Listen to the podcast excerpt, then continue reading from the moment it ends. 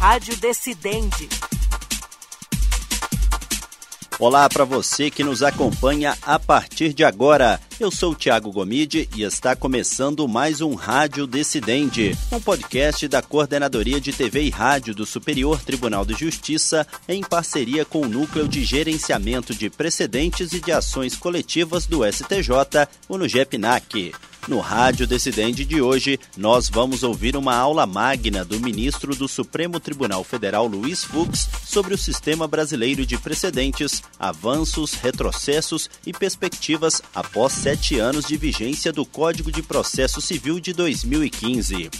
A explanação foi feita durante o primeiro Congresso Sistema Brasileiro de Precedentes, evento que foi promovido pelo Superior Tribunal de Justiça em parceria com a Escola Nacional de Formação e Aperfeiçoamento de Magistrados, a Infam. Vamos ouvir. Apenas vou fazer uma rápida passagem sobre a introjeção dos precedentes no sistema do novo Código de Processo Civil, que eu tive a honra de ter sido convidado pelo governo como ministro do STJ e por que ministro do STJ, para capitanear um grupo de grandes juristas, de grandes colegas que me auxiliaram na elaboração desse novo código. E o novo Código de Processo Civil, ele introduziu os precedentes com a finalidade de garantir isonomia e segurança jurídica. E isso, historicamente, é interessante porque nós sabemos que nós, do direito brasileiro, sempre fomos uma família de legislação da denominada civil law, statute law, nunca fomos uma família de precedentes. O juiz se incumbia de analisar o caso concreto e aplicar a lei abstratamente considerada. Só que agora passamos a considerarmos também, fonte formal do direito, os precedentes judiciais. E essa fusão do direito brasileiro romano-germânico, de origem, e a fusão com o direito anglo-saxônico, que preconiza os precedentes, já foram antevistos de há muito pelo nosso grande mestre, Giuseppe Chiovena, no segundo quartel do século passado, quando afirmava que a grande evolução do direito seria uma lenta involução ao velho processo civil romano que unia as características do juiz da jurisdictio e unia também aquela figura do pretor que tinha um império iudice. Eles não condenavam, eles ordenavam. Mas foi esse novo código que fez a fusão do sistema romano-germânico com o sistema anglo-saxônico. Eu me lembro que quando nós homologávamos sentença estrangeira, eu vi as sentenças dos juízes do sistema saxônico, sentenças pequenas, sentenças práticas, sem, não eram cientistas do direito. Eles eram homens pragmáticos. E eu não entendia como é que eles tinham um prestígio tão grande, esse sistema da, da, da common law, e nós, que éramos tão criativos, não tínhamos a mesmo, o mesmo prestígio perante a comunidade jurídica internacional. Até que, certa feita, li um livro do professor Dennis Lloyd sobre a ideia de lei, quando, ao final, eu entendi que, na verdade, a cultura do precedente é uma cultura que se sedimenta em dois grandes fundamentos, na isonomia e na segurança jurídica. Na isonomia, porque se todos estão iguais perante a lei, tem de ser iguais também perante a jurisprudência. Ela não pode ser lotérica. Até o leigo não conhece o princípio do juiz natural e pergunta quem é o seu juiz quando ele ganha e o outro perde uma causa parecida. E a segurança jurídica é algo que ninguém vive sem previsibilidade, nem em casa, nem em lugar nenhum. As pessoas precisam ter previsibilidade, que numa denominação jurídica se cognomina de segurança jurídica. Então, o novo Código de Processo Civil, ele teve três grandes influências. A influência do neoconstitucionalismo, a influência do, do sistema anglo-saxônico, não podemos negar, e uma influência intuitiva. Porque a intuição é a voz do coração. Nós estamos sentados ali, de repente alguém tem uma intuição, vamos aproveitar. A metodologia do código era muito interessante. Nós combinamos de ficarmos em casa um mês, pensando no que, que nós íamos inovar, e depois transformar aquilo em dispositivos legais. Então, com relação ao neoconstitucionalismo, diferentemente da minha época, hoje não se pode abrir a legislação infraconstitucional sem a Constituição do lado. Toda leitura das leis hoje perpassam pelo tecido da Constituição Federal. Como que nós vamos resolver um problema de família, um problema humano, sem perpassarmos pelo princípio da dignidade da pessoa humana e o seu alcance? Como vamos resolver um problema administrativo sem passarmos pelo artigo 37, que, que aduz a eficiência, a razoabilidade, a impessoalidade e assim por diante.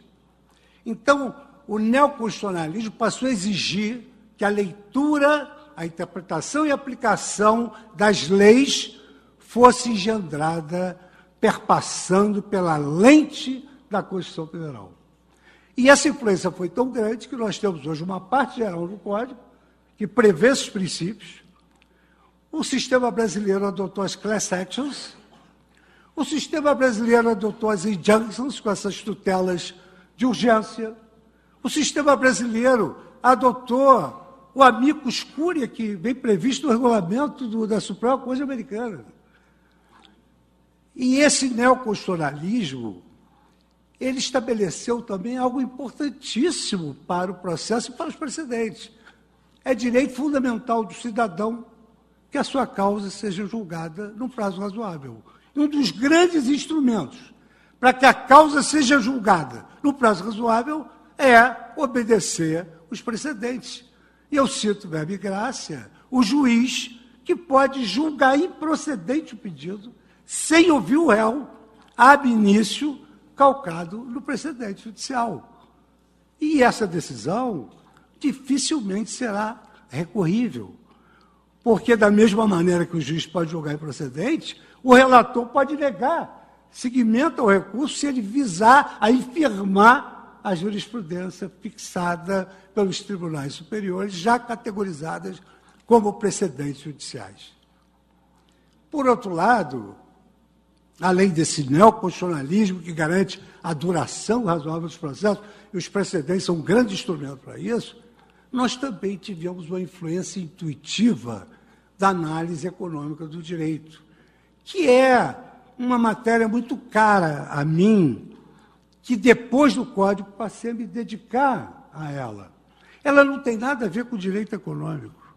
Ela, na verdade, a análise econômica do direito, que é uma nova escola, assim como foi o justnaturalismo, o positivismo, o pós-positivismo, a análise econômica do direito, ela se vai de um de um conceito econômico importantíssimo, que é a eficiência. Então, o direito, para ser eficiente, é preciso que ele gere segurança, é preciso que ele gere previsibilidade. E não há instrumento melhor para gerar previsibilidade do que os precedentes judiciais.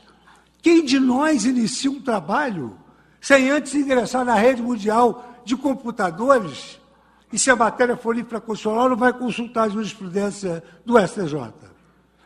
Quem de nós vai iniciar um, um, algum trabalho gravitante em termos constitucionais sem analisar a jurisprudência do Supremo Tribunal Federal? Então, na verdade, o precedente hoje é algo inafastável daqueles que se dedicam ao sacerdócio da magistratura, do Ministério Público, da advocacia, da defensoria, das procuradorias. Em segundo lugar, os precedentes eles têm exatamente como fundamento constitucional os valores prometidos pelo ideário da nossa nação, da igualdade e da segurança jurídica. E isso não é uma mera divagação acadêmica, porque um país que não promete segurança jurídica é um país que, segundo o professor Simeon Jankov, que é um dos grandes autores da análise econômica, é um país alijado do ranking Doing Business o, o investidor, a pessoa que se interessa pelo Brasil, ela quer saber o que, que vai acontecer com o direito dela se eventualmente ele se submeter a uma análise subjúdice. Então é muito importante que ela saiba como pensam os tribunais brasileiros. E ela vai saber como pensam os tribunais brasileiros através de seus precedentes. Então vejam o seguinte: na cidade de Maryland, quando você chega, tem uma placa, We are open to business. Na cidade de Delaware, a jurisprudência é tão estável, ela é tão estável, que a revista Forbes noticia que as 500 maiores corporações do mundo estão ali, porque a jurisprudência empresarial é estável. Só para vocês terem uma ideia, o nível de litigiosidade entre as empresas do Brasil é de 96%. Nessas cidades, com a estabilidade do precedente, é de 2%. Então vejam a importância do precedente para efeito de garantir a isonomia, de garantir a segurança e de garantir a atração de terceiros pelo Brasil. Hoje se aponta a insegurança jurídica como um fator que gera o risco Brasil. Mas não é só a segurança jurídica que os tribunais, ora julgam de uma maneira, ora de outra, porque hoje em dia não há mais essa instabilidade. Mas ainda temos um pouco de defeito da insegurança jurídica, que é a insegurança legal. Está certo? O direito novo não atinge o ato perfeito, não atinge o direito adquirido, às vezes atinge a coisa julgada, às vezes relativizam e isso é preocupante. Mas o problema é a orgia legislativa. O problema é que retira a legitimidade da lei, que gera insegurança jurídica, é no Brasil nós temos quatro leis tributárias por dia. Então, hora pode, hora não pode. Quer dizer, o ambiente objetivo jurídico não pode ser instável. Isso efetivamente macula a autoridade da lei, como afirmava o professor Mauro Capelletti. Mas o precedente, que são julgados que antecedem aquele que vai ser julgado, eles precedem e por isso eles serão aplicáveis a casos iguais. Para casos iguais, aplica-se a mesma solução. Esses é, precedentes, eles devem ser, como nós imaginamos, estáveis. E nós usamos a palavra estável mais ou menos para abrasileirar a expressão americana está decises ou está decises. Então o precedente tem que ser estável. Não pode ficar mudando o precedente a cada sessão plenária ou a cada momento em que se muda um integrante. Nesse sistema anglo-saxônico, inclusive, quando se muda a lei, não se muda o precedente. Não é assim que se muda o precedente. A jurisprudência tem de ser coerente. Você não pode julgar e, no final, chegar a uma solução completamente díspare. E o precedente tem que ser estável, coerente e íntegro aquilo tem de ter um iter de raciocínio, porque quando o particular recorre, ele precisa saber qual foi o raciocínio jurídico que o juiz percorreu para poder dizer, ó, aqui o seu raciocínio com a devida vênia falhou, porque Vossa Excelência partiu de uma premissa equivocada para chegar a essa conclusão. Então, o que diz o nosso Código de Processo Civil? o precedente tem que ser íntegro, coerente e estável. E como eu disse, ninguém trabalha juridicamente sem entrar na rede mundial de computadores. Então, se nós tivermos diante de nós uma questão infraconstitucional, vamos pesquisar o STJ. Se nós tivermos uma questão constitucional, vamos pesquisar o Supremo. Se a questão for local, vamos pesquisar o Tribunal de Apelação. E se não tiver nada, o juiz dá aso à sua criatividade muito melhor do que uma lei perfeita que resolva todos os problemas, é a possibilidade de não injeção o pensamento jurídico e se permitir que o juiz possa dar aso à sua criação judicial na solução de um problema que não está previsto na lei. E aí, hoje nós temos um problema muito interessante, E, eu, e, na verdade, isso decorre da própria experiência. Porque nós sabemos que os advogados têm uma vida dura. Eles trabalham em prol do cliente e eles têm ali, digamos, as suas estratégias. A análise econômica do direito, como nós vamos ver, ela se vai de estratégias. Então, eu vejo o seguinte: aqui, a professora Maria Tereza falou que o código, apesar de estabelecer o precedente, ele também não é um museu de princípios.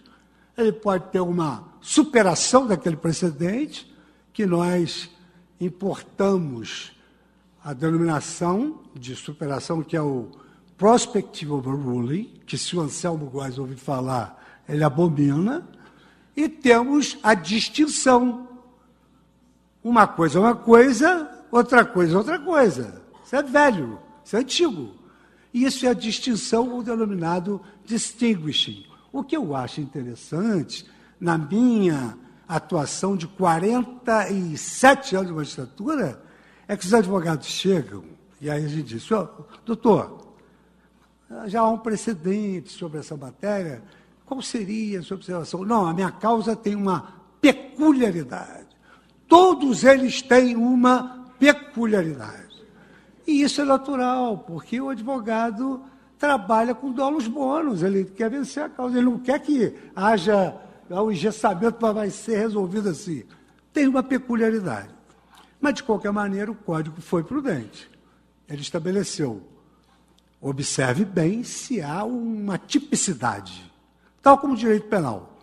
Se aquele caso se enquadra naquele precedente. Se não se enquadra, tira ele da fila.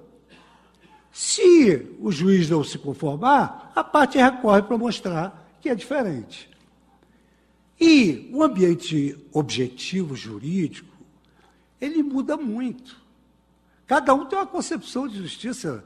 Basta que nos lembremos que no Museu do Vaticano tem um afresco em que Platão, para falar da justiça, aponta para o céu e Aristóteles para a terra. Um acha que a justiça vem dos céus, os outros acham que é a justiça dos homens. Então, nós consagramos no Código que, se, com o decorrer do tempo, as condições objetivas jurídicas em que aquele, aquela lei foi lavrada, que não é de um dia para o outro, mereça uma revisão, o Código estabelece um instrumento capaz de promover a revisão da, do precedente. Então, o precedente não transforma o direito em algo gessado, em um museu de princípios, mas, em contraposição, exige que o precedente seja estável. E é assim que se arregimenta confiança legítima nos tribunais. Porque os tribunais vivem da confiança legítima do povo. Os tribunais vivem da consonância com o sentimento constitucional do povo. Isso parece novo, mas é velho. Todo poder emana do povo e seu nome exercido.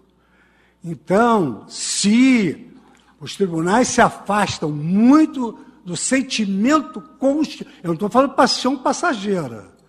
Não é hoje, ah, está na praia, resolveu dar uma opinião. Não é isso? Estou falando do sentimento constitucional do povo, da sua cultura, das suas tradições. Quando o tribunal se afasta, ele sofre níveis alarmantes de insatisfação perante a população. E nós, homens públicos, temos de suportar esse ônus acrescido do ônus do trabalho, que pouca gente sabe o quanto, o volume que os tribunais têm para decidir. Como eu disse aqui, que eu não vim ensinar nada, porque eu, eu vi o programa, vocês vão obter aulas magníficas, específicas sobre óbito dicto, raciocínio, enfim. Só diria o senhor o seguinte: nós criamos vários instrumentos geradores de, de precedentes. Repetitivo, repercussão geral, assunção de competência, incidentes de resolução de demandas repetitivas, é, enfim, e, e, o Supremo Tribunal Federal, hoje, toda vez que julga o recurso, fixa uma tese jurídica. É muito importante fixar uma tese jurídica como uma fonte de orientação. E quando o precedente deriva de alguns instrumentos, como, por exemplo, a, um incidente de assunção de competência, ou do IRDR, que agora a gente já abreviou, incidente de resolução de demanda repetida, aí se descumprir, ou controle concentrado de constitucionalidade, cabe até uma reclamação direto no Supremo Tribunal Federal ou no tribunal que fixou aquele precedente. E, por fim, eu dizia, a análise econômica do direito é a eficiência do direito. E, à luz da análise econômica do direito, que hoje está muito desenvolvida na Universidade de Harvard, e também na Sorbonne, também em Stanford, mas não é aquela escola de Chicago. É Law and Economics, não é. Aquilo era direito e economia, concorrência desleal, mercado de capital. Isso aqui é análise econômica do direito. São os conceitos econômicos aplicáveis ao direito. E como é que nós analisamos o conceito da eficiência na análise econômica do direito à luz dessa questão do precedente. Em primeiro lugar, o precedente transforma o judiciário eficiente, porque o processo tem uma duração mais do que razoável. Pode até morrer no nascedouro. O precedente evita erros judiciários, delegando a parte a, a, a necessidade de percorrer todos os tribunais. O precedente evita demandas frívolas Demandas sem qualquer fundamento que as pessoas propõem para poder ver do custo-benefício qual a vantagem que elas podem ter. E o mais importante, o precedente é conducente à conciliação. Eu, eu assisti de perto um advogado americano dizer para o outro: aquela causa que nós temos, você vai perder, porque o precedente diz isso. E aí, Lamarck, o advogado falou para o outro: não, você tem razão, eu vou perder. Vamos sentar para fazer uma conciliação. E a conciliação é a melhor forma de solução do litígio. Otimiza o relacionamento social.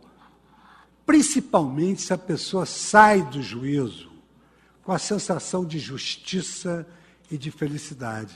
O professor Jonathan Mayer escreveu a obra Happiness and Law, A Justiça e a Felicidade então ele diz: uma pessoa só vai fazer uma conciliação se ela sair daquela conciliação com a sensação de que se fez justiça a ela e ela está feliz.